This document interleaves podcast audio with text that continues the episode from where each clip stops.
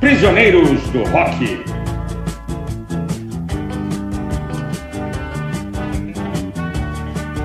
Discografias.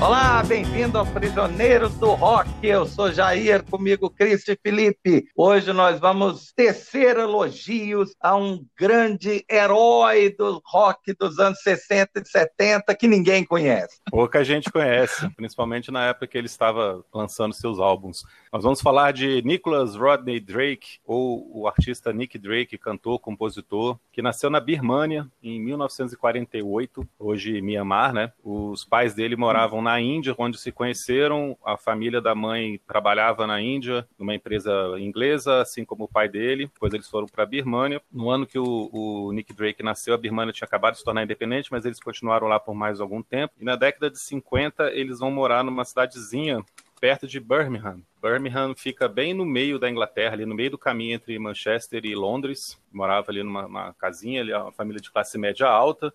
Depois ele vai estudar numa escola muito famosa, muito tradicional inglesa, daquelas bem bem Hogwarts mesmo, sabe, de uniformezinho e tal, com o lugar é gigantesco, eu olhei a foto aqui na internet, a escola é muito bonita, onde ele aprendeu a tocar clarinete, aprendeu a tocar violão, ele tocava piano com a mãe em casa também, a mãe compunha, era uma boa musicista. E nessa escola ele também era um cara que faz, jogava rugby, fazia atletismo, era um atleta, né? Ô Felipe, só posso, posso só te interromper rapidinho? Eu li, desculpa, porque é tão, é tão engraçado que o recorde de 100 metros rasos da escola é... ainda é dele até hoje. que engraçado. É legal porque né, tira esse estereótipo, né? Que, pra quem conhece o Nick Drake, parece que é um cara muito melancólico e deprimido. Mas era uma pessoa de Exato. classe média alta, com todos os privilégios, que teve uma vida com família, cultura, educação, acesso a tudo, mas que ainda assim é um cara que foi muito introspectivo, tímido, de poucos amigos. Uhum. Não se sabe se ele teve qualquer relacionamento amoroso com qualquer pessoa na vida dele. Então, uhum. assim, é, apesar de tudo que ele tinha, ele era um cara que nunca se encontrou e que sofria de depressão e que acabou tendo um fim de vida muito trágico, né? Mas nós vamos comentar depois. E depois ele vai para a Universidade de Cambridge, nos anos 60. Ainda em Cambridge, ele, ele faz amizade com, com alguns artistas de folk, acaba montando uma banda com esses caras, e ele chamou a atenção do pessoal do Fairport Convention, que era uma banda de folk uhum. britânico dos anos 60, né? E com isso ele acaba conseguindo isso. um contrato de gravação com a Island Records, e por, é por lá que ele lança o seu primeiro álbum, que eu vou passar para o Jair para comentar, que é o disco Five Lives Left, de 1969, quando ele tinha 21 anos.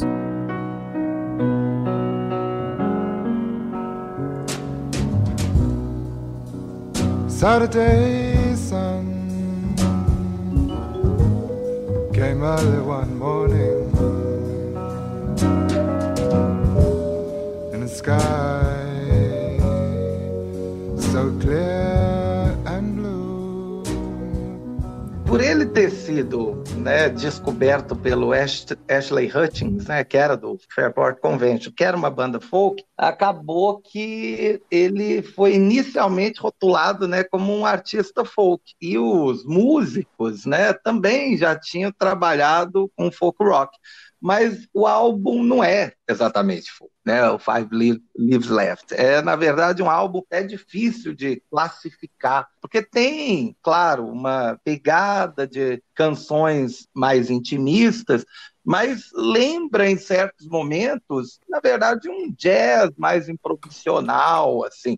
Eu gosto muito do jeito que ele canta, né? Que ele meio que sussurra as letras, né? meio semi-sussurrado em certo momento. Então isso dá um clima meio de pastoralidade, né? um clima meio rural, uhum. é, de arcadismo. Né? Lendo as letras, né, dá para perceber que é, são canções muito enigmáticas, né, muito emocionais, muita reflexão interna sobre né, o, o que ele vive pesquisando aqui sobre o disco, né, eu descobri que ele e o produtor, eles tiveram meio que um conflito na gravação, porque o, o, Nick Drake queria uma abordagem mais despojada, menos é, rica em instrumentos. E, mas acabou ficando um meio termo, né? Os caras não, não super exageraram na instrumentação, mas não deixou também muito cru. Então deu uma certa coloração de outono. Ficaram mais coloridas mesmo, né? Por conta dos arranjos de cordas, piano, né? Que deixam é, o disco muito sensível.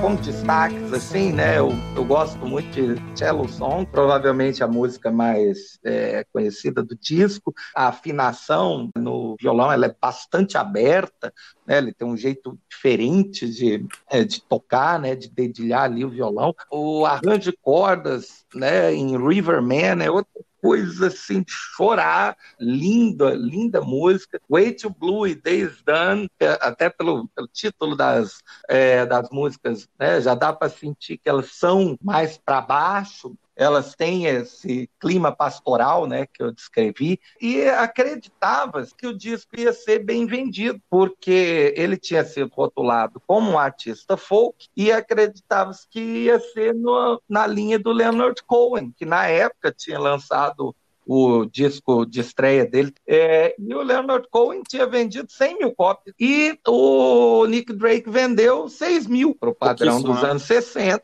Era troco, né? Hoje em dia eu acho que tem banda aí comemorando, né? 6, 6 mil. Hoje em dia 6 mil é a prensagem, né? Total. É, é. o único DJ que deu alguma atenção né, para o disco foi o John Peel, na BBC, tocou o disco, destacou e inclusive chamou o Nick Drake, né, para fazer uma John Peel Sessions, que tem no Spotify também. Eu queria falar primeiro que assim, a gente tem uns escaninhos mentais, eu tenho pelo menos, né, onde a gente cataloga os artistas, né? Eu tenho na minha cabeça um monte de gavetinhas, né? A gavetinha do heavy metal, a gavetinha do jazz rock, mas eu, eu tenho um escaninho, acho que eu gosto de crer que eu tenho um escaninho é de compositores que eu chamo de compositores não óbvios, né? São compositores que são mais heterodoxos, têm um tino mais especial para composição, para arranjos, né? Para própria organização musical. E aí lá tem Carole King, Paul Simon, Johnny Mitchell e dentre muitos outros aí tá o Nick Drake, né? Então, assim, você ouve esse disco, né? É, já na primeira Time música do lado A, Time Has Told, né, cara? Você tem um cara de 20 anos de idade que parece muito tímido, parece muito intimista, capa já denota um pouco isso, mas assim, um cara absolutamente maduro, né? Encadeando ali acordes, violão, piano, com músicos de alta qualidade, brigando com o produtor, como o Jair falou, para fazer o disco do jeito que ele queria, né? Largamente influenciado pelo Bob Dylan, pelo Leonard Cohen, né? E vários músicos ali da chamada cena folk, né? Mas de fato, ele não se limita ao folk tradicional, né? Ele vai emoldurando as canções assim com arranjos de cordas, com instrumentos, né, que são mais próprios do jazz. Quando entra o Blue, parece que o Frank Sinatra vai começar a cantar. Show me what you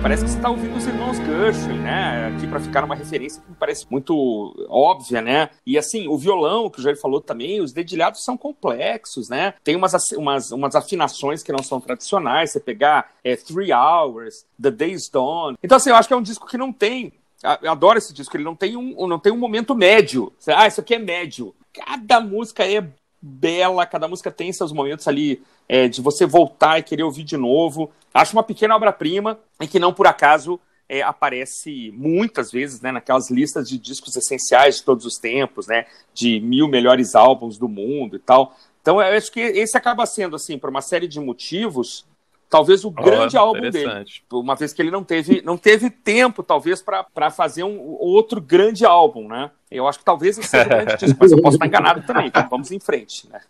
É, eu tenho a impressão que esse é o disco que mais transparece quem era o Nick Drake musicalmente. Esse equilíbrio que o Jair falou entre o intimista uhum. e os arranjos mais grandiosos que o produtor queria colocar, para mim traduzem muito bem o que, que ele queria. Uhum. Essas cordas com o violão que tem em todas as faixas, uma outra música com, com, alguns outros elementos, né? Time Has Told Me tem guitarra, é, tem cello em cello song, ou Uhum.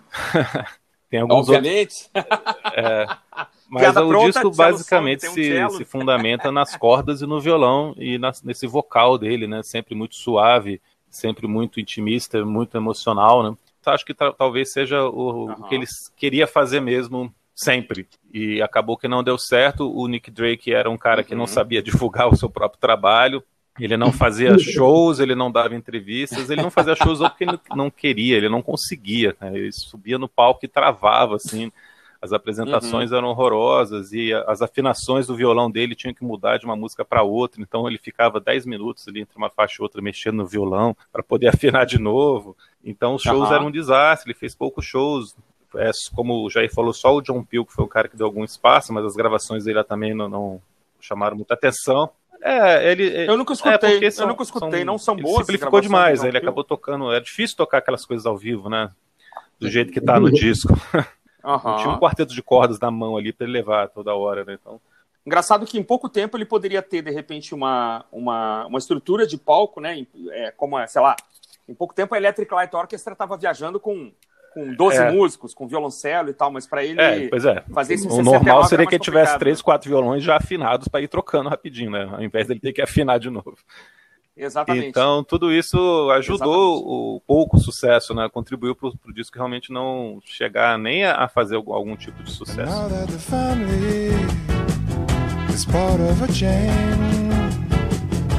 take off your high shade, start over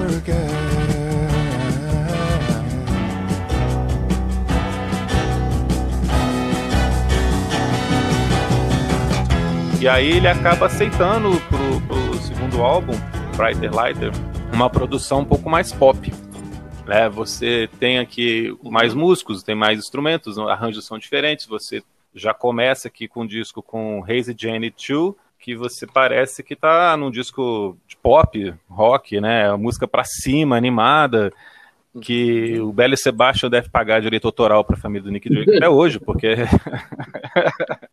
Vou ter que riscar esse meu comentário aqui. poderia perder essa chance. Né? Cheque.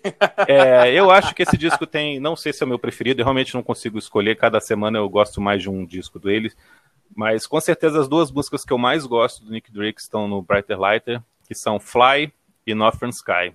Fly eu acho que é a música até um pouco deslocada nesse disco, porque ela é mais intimista, né, ela é mais deprê do que o restante do álbum. E Northern Sky, para mim, é a música mais bonita que ele fez em tudo, em arranjo, em melodia, letra. Ela tem uma pegada muito parecida com a última faixa do Five Leads Left, que é Saturday Sun, que também é essa coisa agridoce, assim.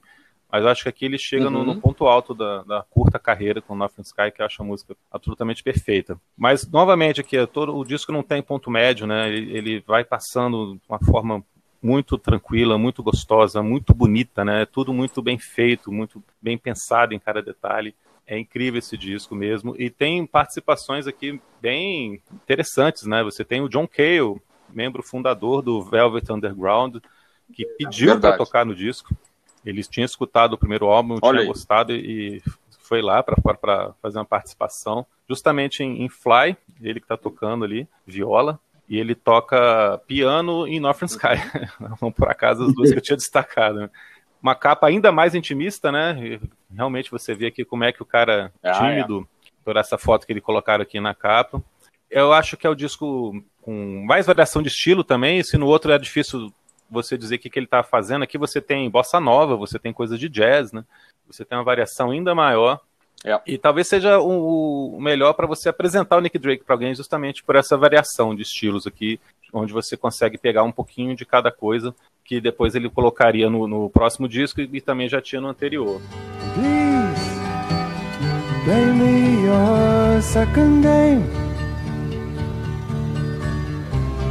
fallen so far for the people you are. I just need your star for a day. Esse disco do meio aqui combina bem esse- esses estilos do Nick Drake. É, como você falou, esse é o álbum mais acessível do, do Nick Drake. Ele, eu não diria que ele tem nenhum álbum difícil, né? Todos são muito agradáveis de ouvir, é, mas as músicas são cheias, tem muita nuance, né? Muita sutileza, né? É, melódicas que para você realmente apreciar você tem que ouvir mais de uma mais de uma vez. Mas eu concordo, é, é a porta de entrada pro Drake Universe é, é esse álbum mesmo. É, eu acho um som elegante, classudo, é, hipnótico. Né? A gente vai ouvindo o, o disco e vai literalmente viajando né, naquela textura sonora né, etérea que o produtor consegue criar. É, eu chamo de música de sonho. Né? Parece que você está ouvindo uma, uma música que você não consegue exatamente adivinhar o que vem logo à frente. Do it for you.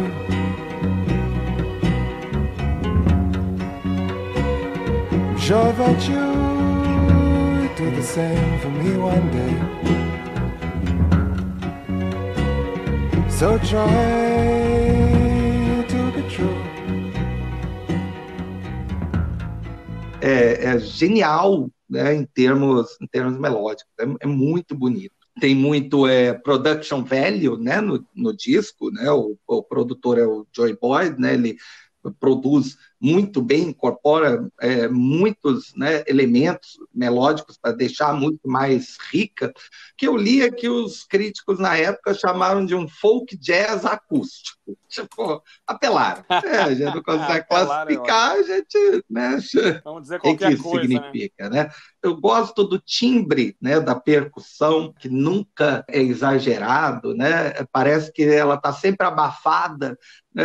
Lembra assim a MPB brasileira dos anos 70, né? Parece que os caras colocaram o travesseiro em todos os tambores ali da bateria, torna a música misteriosa e melancólica. É realmente inevitável ouvir o disco, quando você lê as letras, você percebe um tom né, de melancolia na, nas faixas. Novamente, ele mantém né, aquele jeito de cantar sussurrado, mas agora com mais clareza né, do que ele quer fazer. E quando entra os arranjos de cordas, a, né, a emoção novamente vai lá em cima. Né? É, eu gosto das músicas né, que vo- você falou, Northern Sky é, é, é uma gema pop, é perfeita, talvez a melhor música dele. Né? Ele fala sobre uma pessoa né, querida, né, que teria né, aumentado assim a apreciação pela vida. No fundo, eu acho que ele está querendo falar de si próprio. E Northern É o meu Sky, conteúdo. veja aí, só te interrompendo um minutinho. Verdade. Sky, é, que ele fala aqui, seria o céu com a aurora boreal, né? Essa expressão Northern Sky é a aurora boreal. Hum. Então ele está elogiando a pessoa. Beleza e, e ao mesmo tempo inalcançável, né? E fugaz, né? Assim, é, então ele, ele parece estar falando do Uhum. oposto do que ele próprio né, se vê. É, eu já gostava muito das músicas, mas quando eu fui reouvir agora, eu fui ler as letras, eu percebi assim, meu Deus, isso é, isso é muito complexo. A melodia complexa ainda dialoga com letras extremamente difíceis mesmo de você é, interpretar. Brighter Later, né, que é a música que é a que dá o nome para o disco, né, tem um instrumental leve, né, também muito gostoso, tipo Sunday, para mim são os destaques aí do, do disco. Esse é o meu álbum favorito do, do Nick Drake. Se eu tivesse que ficar com apenas um, né, eu ficaria né, com, com esse aqui.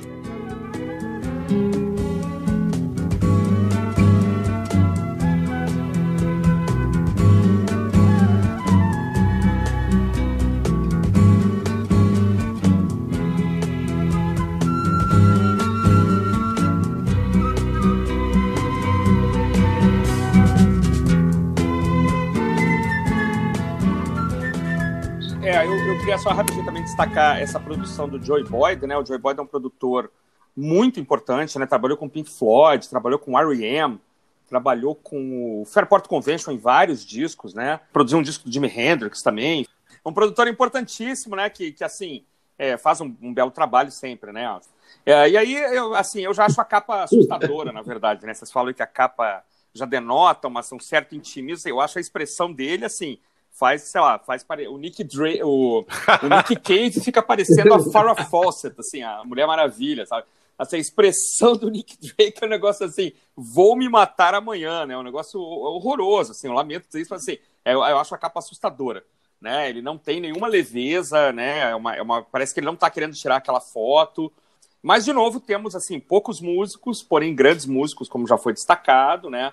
Uma estrutura, de novo, de músicas com violões, cordas e tal, e esse vocal, né, tímido, soprado, mas eu acho firme, né? Não é um vocal fraco. Era aquilo que ele sabia fazer, né? Afinado pra caramba também, né? Você não vê ele. É o que os caras uh, faziam aqui na disco, Bossa né? Nova, né? É, você é, cantava de uma forma mais Exatamente. sussurrada, mas é, com, característica mesmo, né? Com intensidade. Exato, exato. É, vocês não devem ter percebido, mas Resident 2 é, certamente influenciou grupos como Dance Sebastian, não foi falado ainda, mas eu quero falar isso agora. não sei como é que vocês não sacaram isso, né? Mas assim, eu, eu acho legal que nesse disco, Bright and Lighter, você tem uma, uma, em algumas faixas, uma, agora uma despreocupação da parte dele, que eu acho que é muito interessante, com o 4x4 tradicional. Né? Então, mesmo em Resident 2, né, você tem as, os violões, cordas e voz meio dançando assim no ar, né? Assim, a assinatura de tempo já é abandonada em algumas músicas, o que eu acho muito interessante, né? Você desafiar o 4x4 tradicional, o que mostra uma certa excelência musical aí da parte do, do Nick Drake, né? Eu gosto muito, não foi falar, essa realmente não foi falada, é, de At the Time of the City Clock, acho muito bonito. Fly é maravilhosa, né, cara? A bossa nova que foi mencionada aí chama Poor Boy, muito bonita também.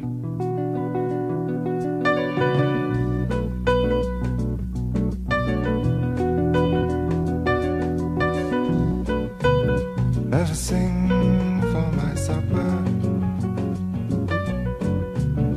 Never my neighbor.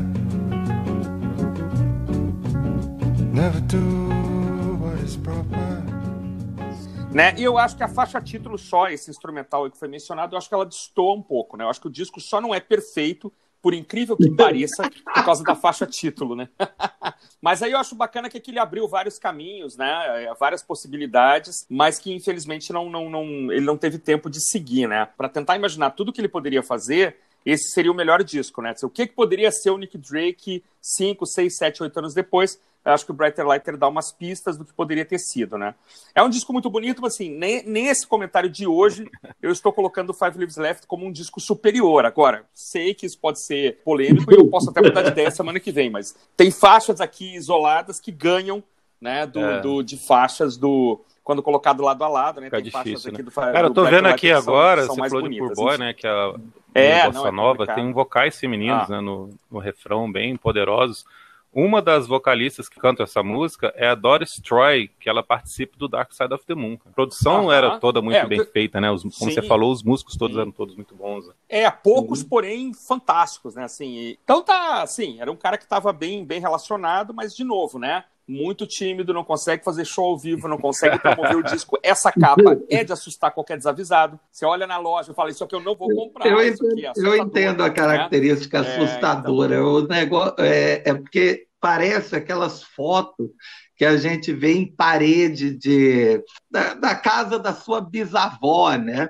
É. Até, até aquela moldura oval, né? O cara olhando para sua alma ali, né?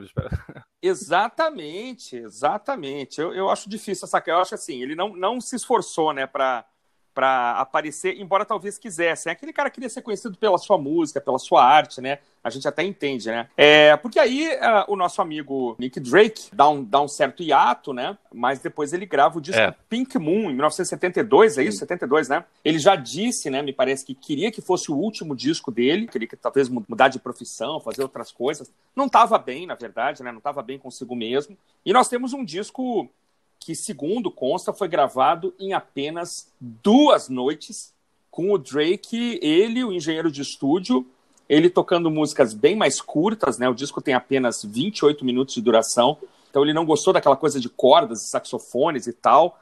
Então ele toca assim, acho que é só violão e piano, né? Um registro totalmente cru, né? Mas ainda assim, de novo, nós temos um disco muito bonito. De novo, uma capa perturbadora. É o Pink Moon, cara. Eu acho que é a capa, uma das capas mais perturbadoras que eu conheço na história. Não tão perturbadora quanto Brighter Lighter, mas uma capa muito esquisita. É um disco que tem faixas muito bonitas. A faixa título é muito bonita, apesar de ser, para mim, também um pouco, um pouco incômoda. Parece que ele não alcança as notas corretamente. Eu não sei se ele. Eu nunca parei para analisar corretamente, mas aquele refrão é, tem uns graves mais complicados, algumas, algumas notas saem realmente sussurradas.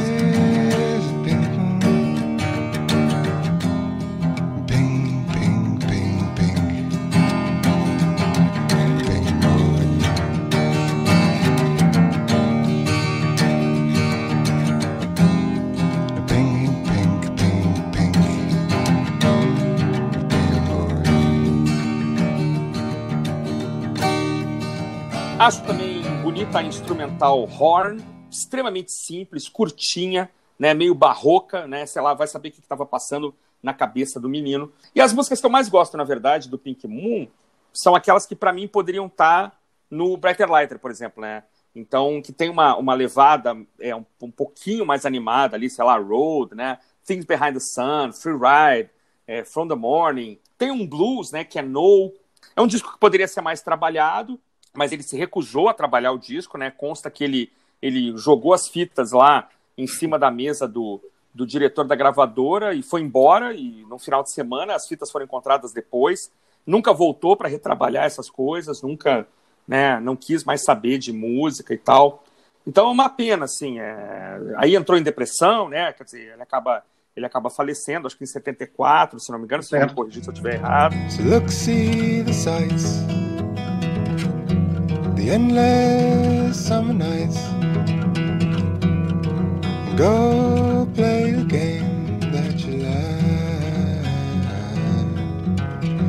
for the morning.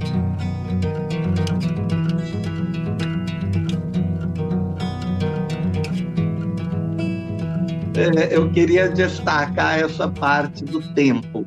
Em termos de tempo, né, de duração do disco, é um álbum perfeito. Né? Ele dura 28 minutos, então ele não chega a te cansar e ele também não chega a ser curto demais. Ouvindo de novo, dá para perceber que não está datado. Talvez justamente por essa simplicidade extrema na produção. Eu acho que alguém tocando violão e voz vai ser um negócio que, tirando Emerson Nogueira, nunca vai ficar datado. Digamos, é aquele disco que serve para quase qualquer momento. É, por exemplo, nesse momento está chovendo aqui em casa, está friozinho. Tranquilamente eu poderia colocar o disco, né? ele super iria ambientar. Ou é fim de noite, né? Tá aquele clima assim que você já está meio com quase preguiça de ouvir música, né? Mas ainda não quer ir dormir. O disco ia combinar super bem também. Não é um disco tão acessível quanto o anterior, mas é, né, justamente porque eu acho que para você aproveitá-lo, você já tem que ter ouvido alguma coisa do, do Nick Drake. Porque senão pode ficar meio que um álbum estranho, né? É, que diabos é isso, né? E, e também até para o disco não parecer como, sei lá, uma nota de suicídio. Embora as letras atinjam o auge da deprê né, nesse disco, eu ainda assim não vi como, ah, olha, gente, eu vou me matar, tá? vou me suicidar e eu estou escrevendo aqui o meu epitáfio, né? Eu, eu não vi dessa Uhum. forma. Mas ele já estava realmente sob uma depressão assim, paralisante. Mas na minha pesquisa aqui, eu descobri que quando ele foi gravar o disco, ele tinha, tinha ido passar é, tipo uma ou duas semanas na Espanha, na praia. Então ele tinha Hum. voltado assim mais é, entusiasmado, né? E daí talvez até a ideia de vamos gravar logo, né? Vamos fazer isso logo aqui em duas noites, né? Realmente a, a história conta que foi de- dessa forma mesmo e boa parte das músicas foram gravadas em um take só. E provavelmente ele, ele já gravava o violão e a voz juntos. Ele eh, faz um overdub né, na faixa título, né, bota uma segunda voz ali, mas é crua mesmo né, a produção.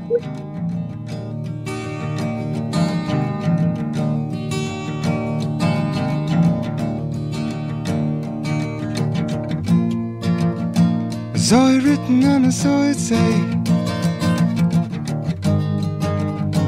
Bingo moon interessante é que é justamente a faixa título, né, Pink Moon, que produziu lá no fim dos anos 90 o renascimento do Nick Drake, né? Porque antes o Nick Drake era o Uhum. artista do artista. É, por exemplo, ah, o Michael Stipe citava ele como referência, né? O Michael Stipe do R.E.M.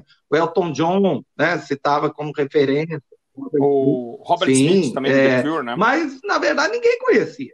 É, Pink Moon foi usada num comercial da Volkswagen, né, do, do lançamento de um carro, e que tornou Pink Moon é, subitamente pop. Foi resgatada lá das profundezas. Eu nunca tinha ouvido a música, passei a achar, meu Deus, o que, que é isso? Quero descobrir. Ele realmente dá umas desafinadinhas em certo momento no disco, que pela velocidade com que a coisa foi gravada é meio que compreensível. E eu concordo com você, Christian. Essa capa ela tenta ser surreal, mas ela ela termina de forma apavorante. É, dá, dá medo, dá é. medo. Eh, Esse álbum acaba com qualquer chance do Nick Drake ter tido reconhecimento, né? Pelo menos reconhecimento comercial, né? Artístico, né? Popular na época dele. É, eu sinto, né? Que isso talvez tenha acelerado, né? a- é, o desespero, né? A depressão dele ter aprofundado, né? No frigir dos ovos a ter levado a- ao falecimento dele, né? Take a look, you may see me coming through. For I am a parasite who travels two by two. Que vocês falaram é isso mesmo, é um disco ainda mais intimista, que reflete o estado de espírito do Nick Drake aqui de fazer uma coisa com letras ainda mais melancólicas, porém é um disco que continua sendo muito bonito. Além das músicas que vocês citaram, eu gosto muito de Which Will e Parasite, que- mas que tem letras bem depressivas. né? Uhum. Mais uma vez, o disco que não vende nada, obviamente, né? Um disco feito também para ser difícil, realmente. Mas, como diria Renato Russo, a nossa história não ficará assim sem final feliz, né? Pelo avesso, sem final feliz. Como o Jair falou, o Nick Uhum. Drake acabou sendo redescoberto. Mas antes disso, é, o- os discos dele nunca saíram de catálogo. Tanto que nos anos 80 eles lançaram um disco póstumo com coisas que ele gravou depois do Pink Moon, inclusive com a música Clothes of Sand, que o Renato Russo gravaria naquele disco em inglês, né? O Stonewall. Clothes of sand have covered your face, given you meaning, taken my place. So make your way on down to the sea. Something has taken you so far from me. É a música que só tem nesse, nesse disco póstumo. Uhum. Stonewall. Uhum. Eles continuaram vendendo a conta gotas ali nos anos 80, no começo dos anos 90, principalmente com o relançamento em CD, o que levou essa agência de publicidade americana de colocar a Pink Moon nessa propaganda da Vox. E aí o Pink Moon vendeu no ano 2000 nos Estados Unidos mais que ele tinha vendido até então, nos 20 e tantos anos anteriores. Não que Olha tenha só. sido tanta coisa assim, mas vendeu 70, e- mais 70 mil cópias no ano 2000, sendo que ele vendia 3, 4 mil cópias aí por ano até, até então. E depois, a partir do- dessa propaganda da Volkswagen, que ele passa a ser mais conhecido, ele começa a aparecer em muita trilha sonora de filme e de seriado. Eu fiz uma pesquisa aqui, ele aparece em 62 Uhum. trilhas de filmes e seriados dos últimos 20 e poucos anos. Para alguém que, que nunca tinha feito sucesso em vida, é uma, uma marca bem interessante, né? Mas, como a gente falou, o Uhum. nosso amigo acabou falecendo em 74, dois anos depois desse último disco. Ele tinha gravado algumas coisas, né? E depois entraria nesse disco É. póstumo. Tinha só Ele não 26 chega a anos. entrar no clube dos 27, né? E oficialmente foi uma overdose de 26 antidepressivo. aninhos. Não se sabe, mas nunca se soube se foi proposital ou acidental. né? Foi considerado como suicida mesmo. É, o Boyd, o Boyd fala, eu li aqui, que o, ele acha que ele estava querendo voltar, que tinha notícias de que ele voltaria para Londres, que ele queria gravar mais um É. pouco e tal. Não- é difícil, né? Não deixou nenhuma, nenhuma nota, acho que ele deixou uma nota rapidinha. Assim, não tem uma, uma, uma nota suicida, tem uma carta, né? com pouquíssimas palavras, assim, nada, mas nada que denotasse o suicídio, né? Enfim, é muito complicado, né? Muito triste porque é um cara muito jovem, né? Poderia ter feito muita coisa, e mas deixou aí três, menos de duas horas, talvez, de música gravada, né? É, é verdade. Muita qualidade. É uma, uma obra curta, qualidade. belíssima. Eu recomendo também que se procure esse disco, tá, tá mais difícil de achar, essa, esse disco póstumo dele, que chama Time of No Reply, mas é muito legal. Tem algumas músicas inéditas, tem algumas regravações, Uhum. tem outtakes do, do primeiro álbum. E depois saíram várias coletâneas, várias coisas aí, com as obras completas dele, com versões remasterizadas e tal. Dá pra achar na internet aí tudo do Nick Drake. Então é o seguinte, pessoal, este foi o nosso nossas impressões a respeito dos três álbuns deixados pelo cantor Nick Drake, né, que nos deixou muito cedo, com apenas 26 anos de idade, no ano de 1974. Bem, meus amigos, então por hoje é só. Queria agradecer aqui aos meus amigos Felipe e Jair. É, fizemos aqui mais um programa do nosso podcast Prisioneiros do Rock. Semana que vem tem mais. Um abraço a todos. Abraço! Um abraço, até mais. Prisioneiros do Rock.